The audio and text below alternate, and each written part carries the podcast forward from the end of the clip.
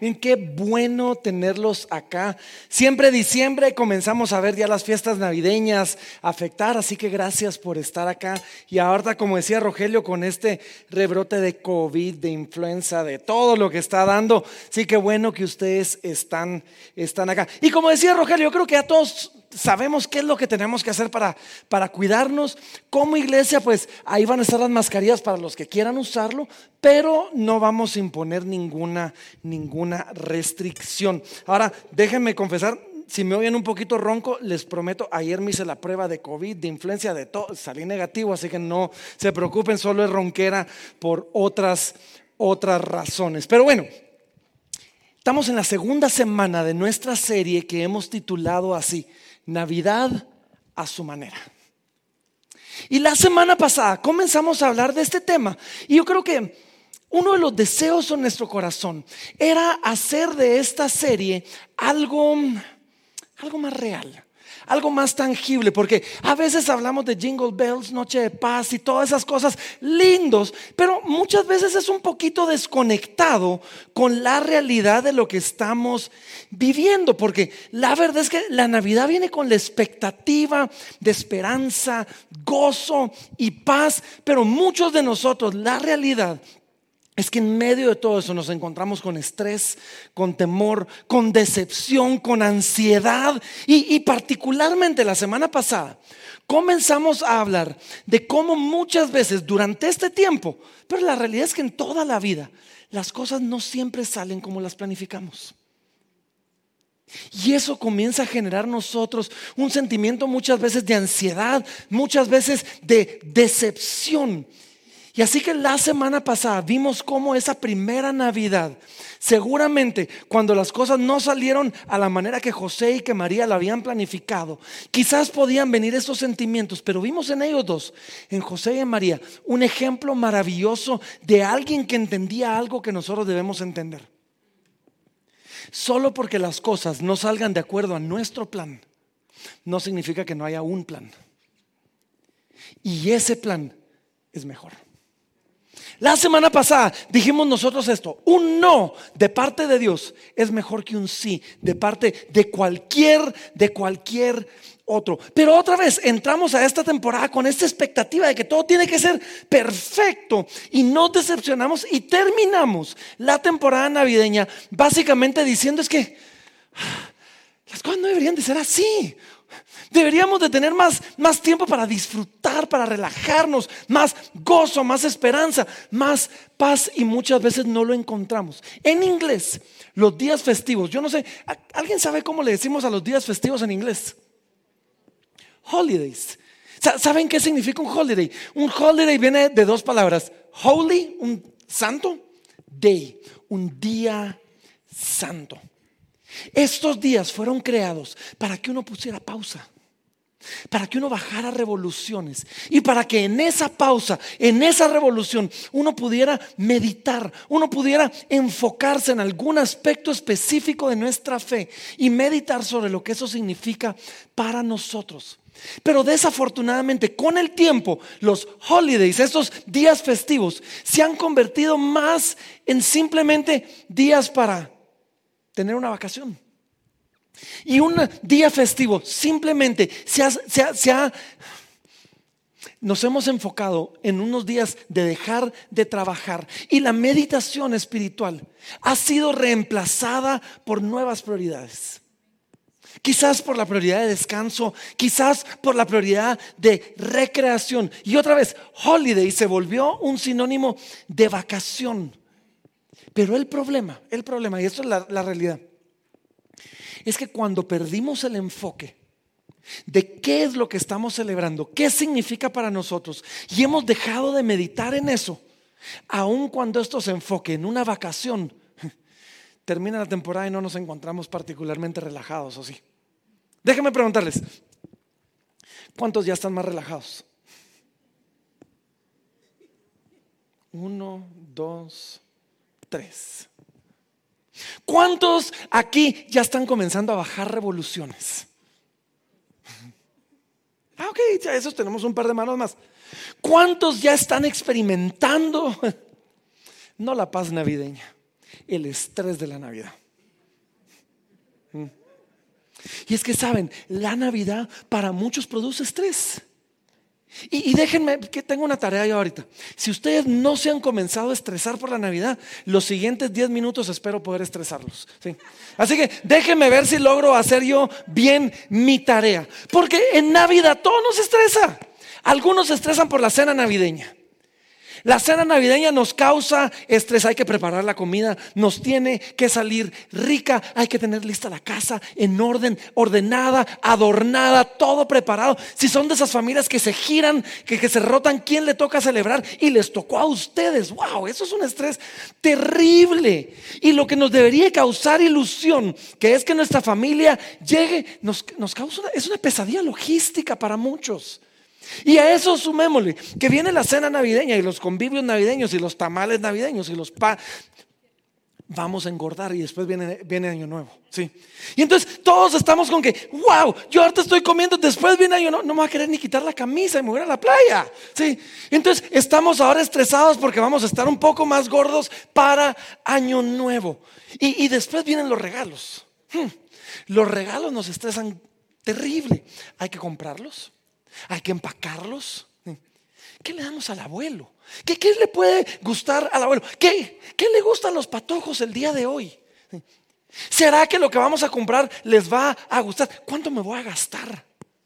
Muchos terminan endeudados en este tiempo y, estamos en esta tensión, pero, pero saben que tenemos la tarjeta de crédito, ya sabemos cuándo es el día de corte. Entonces, si sabemos que el día de corte es tal día, hacemos nuestras compras, después ganamos 30 días más. ¿sí? Pero tarde o temprano esto nos alcanza, pero es que, ¿qué vamos a hacer? No le puedo no dar nada a mis hijos, ¿o sí? No puedo pasar este tiempo sin estos regalos. Y en algún momento de todo esto se nos olvida que el aguinaldo era un bono que se nos daba para las reinscripciones y los útiles escolares y no los regalos navideños. Entonces después nos estresamos porque nos tronamos el aguinaldo en los regalos y ya cuando viene el, tiempo de las reinscripciones y los útiles navideños ya no hay. Y a eso sumémosle las relaciones. ¿Cuántos aquí son tímidos? Quiero ver cuántos son tímidos. Aquí hay varios tímidos. A los tímidos Navidad es una pesadilla. Tienen que ver a mucha gente, tienen que hablar con mucha gente y en lugar de terminar energizados, terminan agotados, drenados, no recargados. Esto de andar viendo gente, hablando con gente es terrible y las dinámicas familiares no ayudan.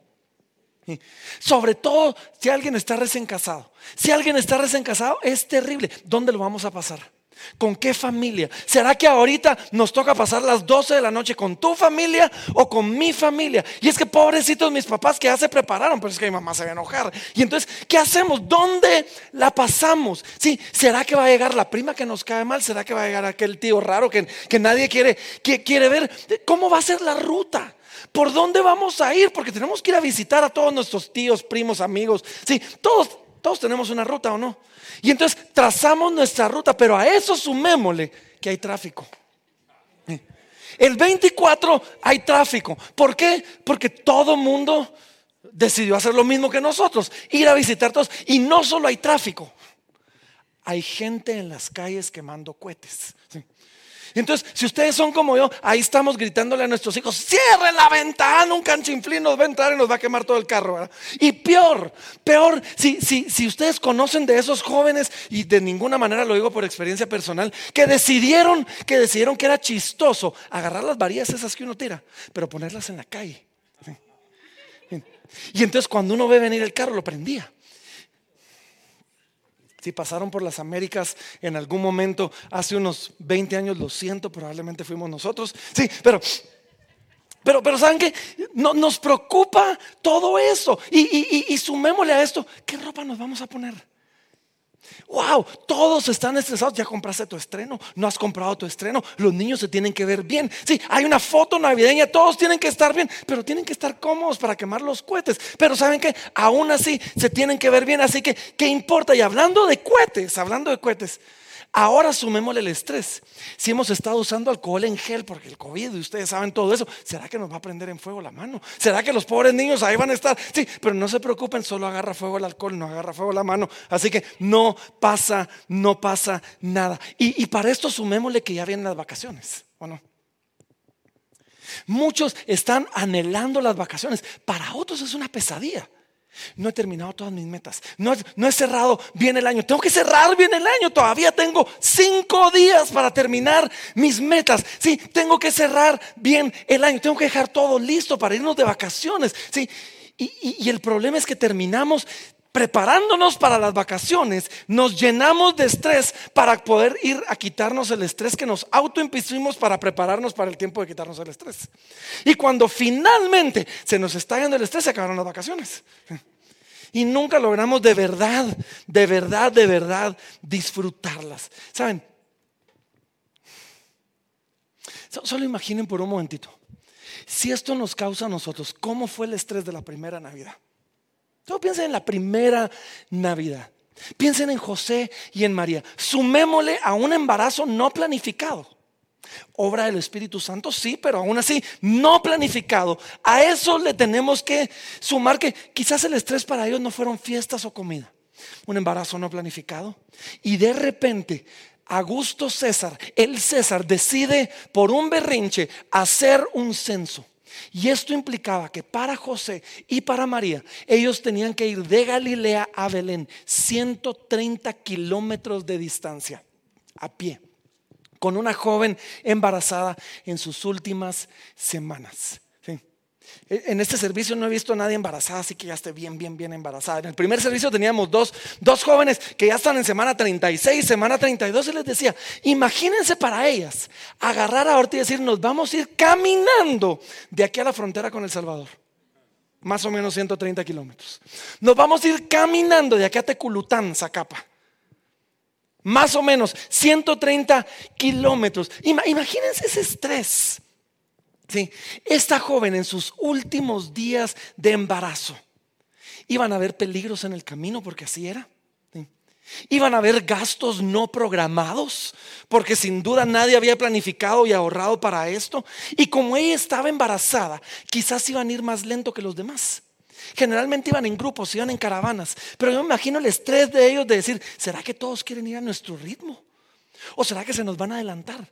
Y si nos dejan solos, ¿cómo nos va a ir? O sea, es un camino peligroso, vamos a estar solos y todos se fueron. Y como todos se fueron, los hoteles van a estar llenos. Mm. Y entonces nos va a tocar dormir, saber ni en dónde. Llegan a Belén. Llegan a Belén y hay gloria, o sea, eh, los ángeles cantan, los magos de Oriente visitan. Imagino que llega el momento donde ellos dicen, ok, vámonos de regreso a casa. Y cuando están empacando, José tiene un sueño y le dice, mira, quieren matar al niño. Así que no vas a regresar a Galilea. Para lo cual yo me imagino que le haber dicho, pues ya preparé el cuarto. Ya está pintadito de celeste o verdecito porque no habían ultrasonidos en aquel entonces. ¿sí? Ya, ya, ya lo pintamos, ya está la cuna, ya dejamos todo listo. Y, el Señor le dice, ¿sabes qué? No te vas a ir a Galilea, te vas a ir a Egipto. Entonces quizás José, como era un hombre justo, lo vimos la semana pasada, a haber dicho, con mucho gusto Señor, yo voy a obedecer tu palabra. Solo, ¿hasta cuándo? Y el ángel le dice, hasta que yo te diga son todas las instrucciones que recibe. Imagínense eso. ¿De ¿Dónde vamos a vivir? ¿Qué vamos a comer? ¿De qué vamos a, trabajar? Eso significa que ahora somos refugiados. ¿Sí? ¿Cómo va a funcionar todo esto? Y claro, en medio de todo esto vimos un cuidado sobrenatural, maravilloso de parte de Dios para con ellos, pero aún, aún así, Dudo mucho que esa primera Navidad haya sido un tiempo o, una noche de paz o un tiempo de paz en la tierra para ellos, para José y para María. Ahora, a través de las escrituras, nosotros vemos un llamado bíblico claro a no afanarnos. Un llamado bíblico claro a no estresarnos. Pero la realidad es que el afán y el estrés llegan a nuestra vida. Y así que hoy quiero que hablemos de esto. Primero, ¿qué debemos hacer cuando detectamos afán y estrés en nuestra vida? Y segundo, ¿cómo lo evitamos? Ahora, ¿qué debemos hacer? Porque cuando viene el afán, debemos escuchar. Debemos poner atención. Cuando yo me encuentro estresado, debo poner atención a qué es lo que eso me está diciendo. Porque saben, el estrés es un llamado de atención. El estrés es un llamado de atención a nosotros. De la misma manera que el dolor es un llamado de atención a nosotros. Si, si yo meto la mano al fuego, si yo no tuviera dolor, haría desastres en mi mano. Pero el dolor es el que me dice quita la mano de ahí. Y si no quito la mano de ahí, me va a ir mal y voy a pagar el precio. El estrés es un llamado de atención a nosotros, aún a nuestro cuerpo, que nos dice, o pones atención o vas a pagar el precio. Solamente en Estados Unidos, imaginen esto, no tengo estadísticas en Guatemala, lo siento, pero en Estados Unidos, 120 mil personas al año mueren por situaciones relacionadas con estrés. 120 mil personas al año. Pero saben, parte de lo que el estrés nos muestra es que el afán, la ansiedad, el estrés es un llamado a nosotros a reordenar prioridades. Eso es lo que nos está diciendo. ¿sí? El estrés nos recuerda que quizás nuestra atención, nuestros ojos están puestos en la situación o en la cosa o en la persona equivocada. Hay un texto en la palabra, no lo voy a leer porque no es el texto del día de hoy, pero me llamó mucho la atención. Está en el libro del profeta Ageo. Ageo era uno de los profetas menores en el Antiguo Testamento y, y, Dios en algún momento les llama la atención acerca de sus prioridades y les hace ver que sus prioridades estaban equivocadas. Ahora, en este caso particular, y por eso no es el texto del día de hoy, en este caso en particular, ellos, Dios les llama la atención y les dice, mi casa, el templo, mi casa, el lugar donde el pueblo se reunía a adorar, está descuidado. Pero sus casas, esas sí están barriditas, limpiaditas, están nítidas. Y Dios les llama la atención. Pero en medio de todo esto, en medio de todo esto, eh, lo que Dios les estaba diciendo es, sus prioridades están desordenadas. Y cuando eso pasa, y déjenme solo leerles esto, dice, el resultado es, Dios les dice, ustedes no os saciáis y no quedáis satisfechos. Cuando tus prioridades están equivocadas, cuando tus ojos están puestos en el lugar equivocado, eso tiende a producir en nosotros una insatisfacción, un espíritu inquieto hay algo en nosotros que, está insatisfecho, que está inquieto y no nos permite apreciar lo que Dios está haciendo. Así que si en este tiempo hay estrés, quizás lo que esto te está diciendo es que te estás enfocando en las cosas equivocadas. El afán, la ansiedad, la angustia, siempre en las escrituras han sido un llamado para regresar a Dios. Una y otra vez en las escrituras leemos nosotros que en su tribulación se volvieron al Señor. Y solo déjame decirte, si en medio de todo este estrés tú volteas a ver a Dios para clamar por auxilio, ya el estrés hizo algo maravilloso en ti. Randy Alcorn, un autor que me, que me gusta mucho, dice él así, dice, de la misma manera que los sedientos buscan agua, aquellos bajo estrés buscan a Dios.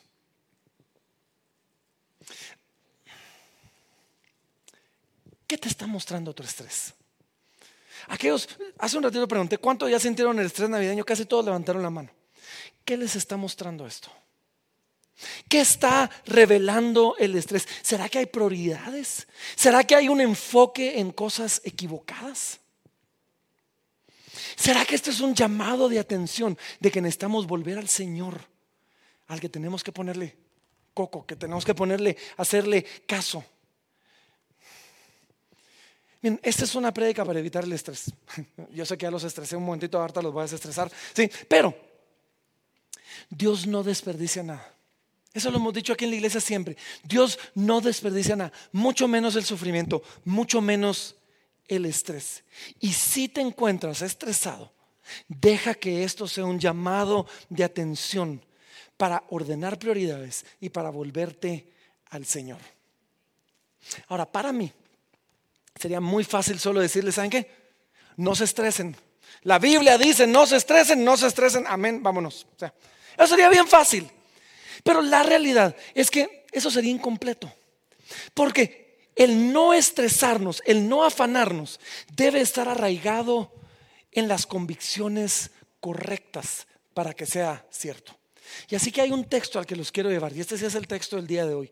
Mateo capítulo número 6. Hay un texto al que los quiero llevar el día de hoy que creo que nos va no solo reforzar el llamado de no estresarnos, de no afanarnos, sino también nos va a enseñar por qué es que no debemos hacerlo. Así que Mateo capítulo 6, versículo, vamos a comenzar en el número 25. Y vamos a leer hasta el 34 y después vamos a regresar verso por verso. Pero miren esto, dice así. Por tanto os digo, no os afanéis por vuestra vida. ¿Qué habéis de comer o qué habéis de beber? Ni por, ni por vuestro cuerpo. ¿Qué habéis de vestir?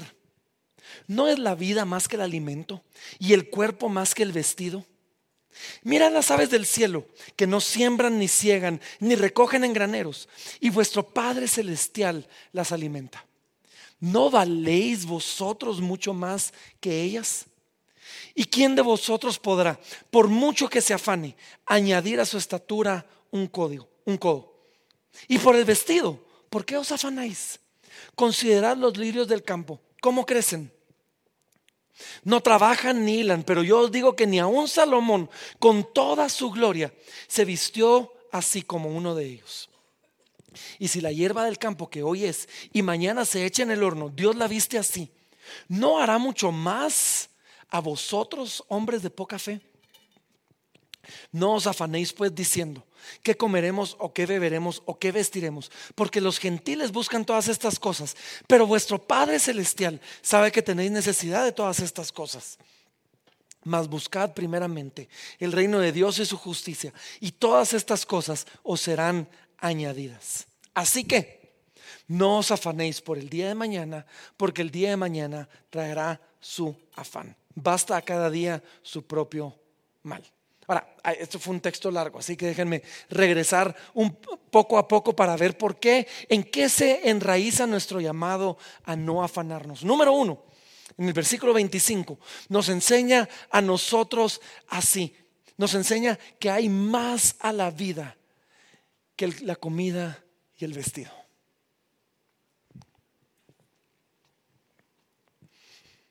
Saben, a veces nos afanamos por tonteras, ¿o no? Seamos honestos, a veces las cosas que nos afanan son tonteras, que uno dice, pero ¿por qué estoy dejando que algo que es secundario me robe la paz, me quite el estrés. Y eso es lo que Jesús estaba diciendo. Dice, no es la vida más que el alimento y el cuerpo más que el vestido. Pasamos demasiado tiempo preocupados por cosas que no son realmente trascendentes. Hay una película ya viejita y me han oído citar esto varias veces, pero la película se llamaba Fight Club. Y, en Fight Club, una de las cosas que decía el protagonista, que, que me gusta mucho, dice así, dice, perdemos demasiado tiempo comprando cosas que no nos gustan para impresionar a gente que no nos agrada con dinero que no tenemos. Y es cierto. Pasamos afanados por cosas secundarias, por cosas irrelevantes. Y, y, pregúntense por un momentito, ¿Qué tan verdaderamente importantes son esas cosas que nos están consumiendo? Solo, pregúntense por un momentito. En este tiempo, en esta fecha, se trata de mucho más que los regalos, la cena, el estreno y los convivios. ¿Por qué dejamos que eso, que es secundario, nos robe la paz? Versículo 26 nos enseña a nosotros esto. Dice, mira las aves del cielo que no siembran, ni ciegan, ni recogen en granero. Y vuestro Padre Celestial las alimenta. ¿No valéis vosotros mucho más que ellas? Lo primero que nos está diciendo es esto. Dios tiene cuidado de nosotros. Dios tiene cuidado de nosotros. Es más, Jesús nos está diciendo, ustedes, tú y yo. Escúchenme bien esto. Y solo dejen que esto les caiga encima por un momentito. tú eres importante para Dios. no me digan amén tan rápido. Dejen que eso les caiga encima. dejen que esto de verdad ustedes puedan sentir el peso de la bendición que este es. Tú eres importante para Dios. Mucho más importante que las aves del cielo, que las bestias del campo. Mucho más importante que, que la mayoría de la creación. Tú eres importante para Dios. Y esta fiesta, la Navidad, se trata de, que recordemos eso, que somos tan importantes para Dios que Él envió a su Hijo a morir por nosotros. De eso se trata esta fiesta. Es un recordatorio que en medio de todo Dios nos ama tanto que su Hijo dejó la comodidad de la gloria de su trono. Se humilló, se hizo hombre, habitó en medio de nosotros, vivió por nosotros, murió por nosotros. Dios tiene cuidado de ti. Dios va a proveer para ti. Dios te va a cuidar a ti. Esto no es un llamado a hacer gastos irresponsables. Ah, Dios va a proveer para mí, ahí va la tarjeta. No. Pero sí es un recordatorio de que Dios cuida de nosotros. Que Dios provee para nosotros. Así que deja que eso te llene de paz. Versículo 27, miren lo que, lo que dice, dice, ¿y quién de vosotros podrá, por mucho que se afane, añadir a su estatura un codo? ¿Saben por qué es que debemos no afanarnos? Porque la mayoría de las cosas que nos afanan, muchas veces su resultado final no está en nuestras manos. Piénsenlo por un momentito. Sí, yo hago mi parte, por supuesto. No podemos ser irresponsables y pretender que Dios bendiga nuestra irresponsabilidad. Pero tú haces tu parte, tú te esfuerzas, tú trabajas. Pero después confías en que Dios lo hará, porque al final del día, ¿saben por qué nos afanamos? Porque vivimos bajo, bajo esta tonta ilusión de que tenemos el control de los resultados. Creemos que nosotros controlamos lo que va a pasar. Salomón muy sabiamente dijo así, el caballo se prepara para el día de la batalla, pero es Jehová el que da la victoria. Tú prepárate, tú haz lo que tienes que hacer, pero recuerda, los resultados finales dependen de Dios. Hablando de estas fiestas, mira, tú cocina con cariño y con pasión. Siempre va a haber a quien no le guste, pero eso ya no depende de ti. Los resultados están en las manos de Dios. Tú ve y compra tus regalos, piénsalos. No compres por comprar, no. Piensa el regalo, qué le va a gustar. Trata de pensar en la persona, que sea especial. Si le gusta o no, ya no depende de ti. Sí. Tú planifica y ordénate y vienen las vacaciones, pero ¿saben para qué Dios creó los días de reposo? ¿Saben para qué? Para recordarle a nuestra alma de que hay un día donde yo me detengo, pero Dios sigue trabajando. Que hay un día donde yo no trabajo, pero Dios tiene cuidado de mí. Todos los resultados no dependen de nosotros. Y si tú vives con la ilusión de que tú tienes el control de los resultados, vas a vivir afanado, vas a vivir estresado, vas a estar mal. Pero cuando entiendes de que quien de vosotros, por mucho que se afane, le va a sumar un codo a su estatura, vas a aprender a descansar en aquel que sí puede sumarle un codo a nuestra estatura, por así decir. Y después nos dice a nosotros esto, versículo número 30, miren esto. En el 30 nos dice, y si la hierba del campo que hoy es y mañana se echa en el horno, Dios la viste así, ¿no habrá mucho más a vosotros, hombres de poca fe? Déjenme recordarles algo que no nos gusta, pero déjenme recordarles algo. La hierba del campo hoy es y mañana no. Tú y yo, nuestras vidas, aquellas cosas que nos afanan y que nos consumen, son temporales. La mayoría de cosas por las que nos afanamos pasan así. Nuestra vida pasa así.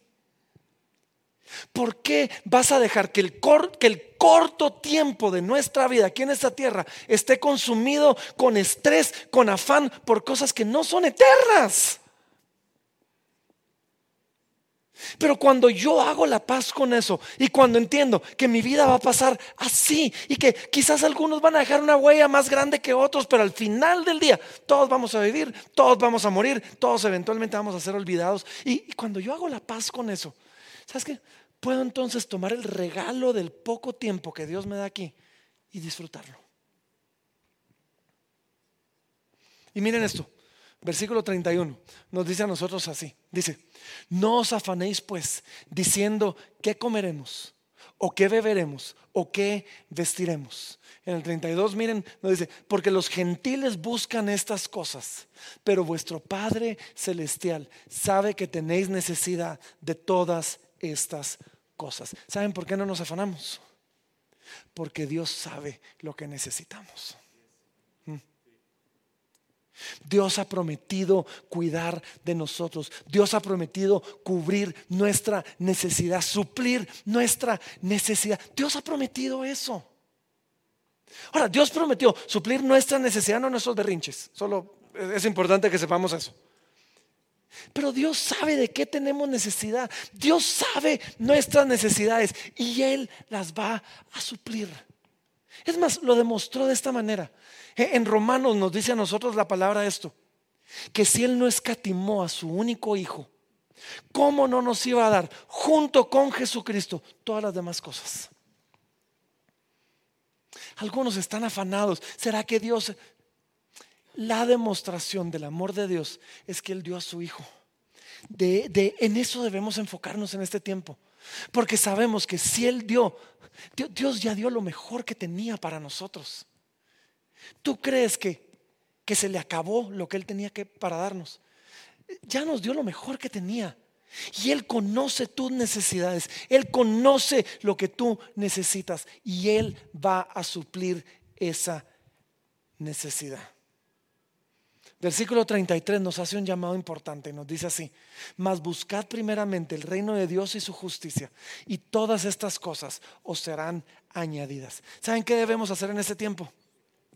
En vez de andar enfocándonos en tonteras, en vez de andar enfocándonos en cosas secundarias, usa este tiempo para buscar a Dios.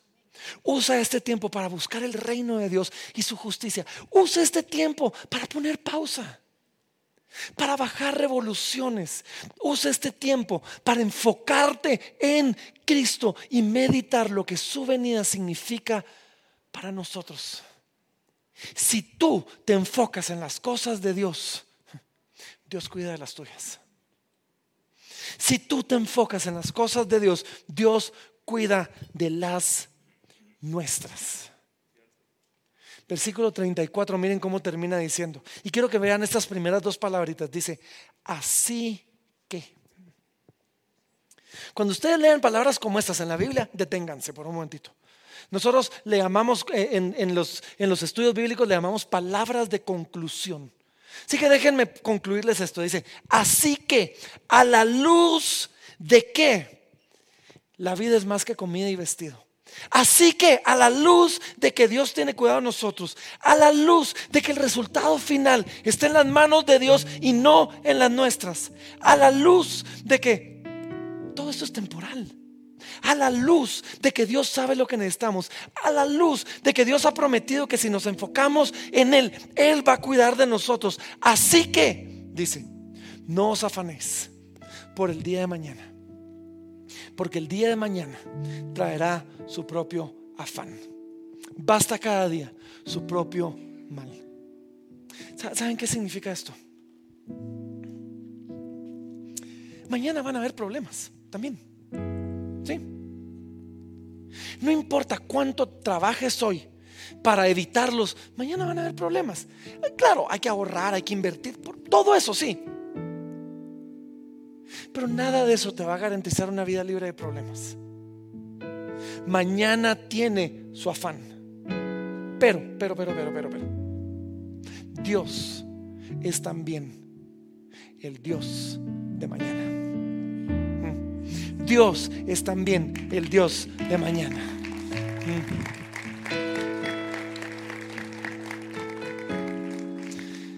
Saben, es irónico, a mí me parece irónico que muchos de nosotros celebremos la venida del príncipe de paz con estrés. Así se llama mi predica el día de hoy. Jesús es el príncipe de paz, no del estrés. Cuando Jesús nació, ángeles llenaron el cielo y cantaron que su venida iba a traer paz para nosotros. Gloria a Dios en las alturas. Y en la tierra paz y buena voluntad para con los hombres. ¿Sabes? Hay mucho que decir de este texto. Este texto es una prédica solita en sí mismo. Pero, pero, y, y, si quieren de eso, hemos hablado en otras navidades sobre este texto. Pero déjenme decirles esto. La venida de Jesús abre la puerta para que tú encuentres paz para con Dios. Y la paz con Dios abre la puerta para que tú tengas paz contigo mismo. Y la paz con Dios me permite ahora tener paz con otros. No nos gusta mucho meditar en esto, pero es importante. Tú y yo, por culpa de nuestro pecado, dice la Biblia, éramos enemigos de Dios, enemigos de Dios. E, estábamos en guerra con Dios. Y por eso es que la Navidad, por eso es que la venida de Jesús es tan importante para nosotros. Porque en su venida nosotros encontramos paz con Dios. Nuestro pecado nos había hecho enemigos de Dios, pero su venida, su sacrificio, su humillación nos reconciliaron con Dios. Nos da paz para con Dios. En Romanos 5.1 dice así, dice, justificados pues por la fe tenemos paz con Dios por medio de nuestro Señor Jesucristo. Miren, este es el Evangelio. Ese mismo ángel. Eh, de, eso hablaba cuando él decía, cuando les digo, a, los, a los pastorcitos decían, no temáis, les traigo nuevas de gran gozo. Su venida son buenas noticias para nosotros, noticias de gran gozo. Y es que por medio de Cristo puedo acercarme con paz delante de Dios. Por medio de Cristo puedo acercarme delante de Dios como un amigo de Dios, no como un enemigo de Dios. Cuando yo vengo delante del Señor con arrepentimiento a confesar mi pecado, Él me perdona. Y el trono está ahora abierto para nosotros. Y cuando yo encuentro paz para con Dios, esa paz comienza a rebalsar y comienza a empapar todas las demás áreas de mi vida. Sabes, la paz para con Dios. Y déjame regresar a, la Navidad. Cuando yo tengo paz con Dios, ya no dejo que lo que otros piensan de la cena que preparé, los regalos que compré o la ropa que usé me roben la paz. Porque ahora que tengo paz para con Dios, yo entiendo que la única opinión que verdaderamente importa es la de Dios. Y en Jesús su opinión es favorable. Solo piensa esto y a mí me gusta pensarlo así. Pero cuando Dios te ve, ya no ve a aquel que está luchando con esto o aquello, o, aquel que, que, tal vez su matrimonio esté en problemas, o aquel cuyos negocios no terminan de levantar, o aquel que no ora lo suficiente. Cuando Dios te ve, Él ve la justicia de Cristo en ti. Y cuando Dios te ve, yo me lo imagino diciendo, porque Él ve a Jesús en nosotros. Y aquí mi hijo amado en quien tengo complacencia. Este es mi hijo. Yo me deleito de él. Yo me agrado de él. Yo lo disfruto a él. Él le da gozo a mi alma, dice Dios cuando nos ve. Cuando yo entiendo eso, ¿saben? Claro, cae bien caerle bien a los demás. Pero ya no es necesario. La única aprobación que necesito en Cristo ya la tengo. Cuando tengo paz para con Dios, ya no dejo que los problemas del mañana me abrumen. E-, Él tiene cuidado de mí. Y lo demostró enviando a su hijo a morir por mí. No, no, me negó nada, me dio lo mejor que tenía. E-, Él va a cuidar de tu mañana. Él va a cuidar de tu mañana. Cuando tengo paz para con Dios, ya no me endeudo tratando de impresionar a otros. Al único que, debería impresionar es a Dios. Y saben, si algo me muestra el Evangelio es que fracasé terriblemente tratando de impresionar a Dios. Pero que Dios en su misericordia dio su vida por mí Y por Cristo, ahora Él está bien impresionado de mí porque ve la justicia de Dios en mí. Su paz me libera de la necesidad de querer impresionar a otros. Cuando tengo paz con Dios, ya no estoy preocupado de accidentes, ya no estoy preocupado tanto por la salud. Claro, queremos una vida sin accidentes y sin salud, por supuesto. Claro que me cuido, pero entiendo que Él me cuida mejor. Y llego a la conclusión, ojo, y esto tal vez va a sonar descorazonado, pero he llegado a la conclusión que lo peor que me puede pasar es morirme. Y en Cristo el morir es ganancia. Dije esto en el primer servicio se me acercó alguien en el lobby después y me decía, lo mejor que me puede pasar es morir. Me dije, creo que tenemos que hablar un poquito de la depresión y de cosas. Pero, pero ¿saben? En Cristo el morir es ganancia. Así que, ya con eso termino. ¿Qué tal si este año tomamos una decisión y decidimos celebrar Navidad a su manera? Dejamos a un lado el estrés, dejamos a un lado el afán y dejamos que su paz inunde nuestros corazones. Dejamos de enfocarnos en las cosas que no son y ponemos nuestros ojos en Él, en su obra, en su venida, en su sacrificio y en lo que esto significa para nosotros. Tomamos en serio las palabras del apóstol, del apóstol Pedro, cuando escribió en Primera de Pedro diciéndonos así: echemos toda nuestra ansiedad sobre Él, porque Él tiene cuidado de nosotros. ¿Y qué tal? ¿Qué tal? ¿Qué tal?